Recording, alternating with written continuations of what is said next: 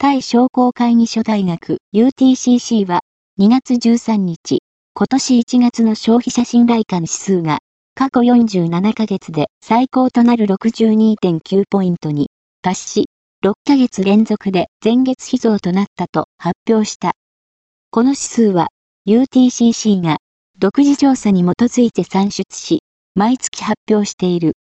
タネワット UTCC 学長は、消費者は観光業の盛り返し、輸出の拡大、作物価格の上昇などから、経済回復を徐々に実感し始めている。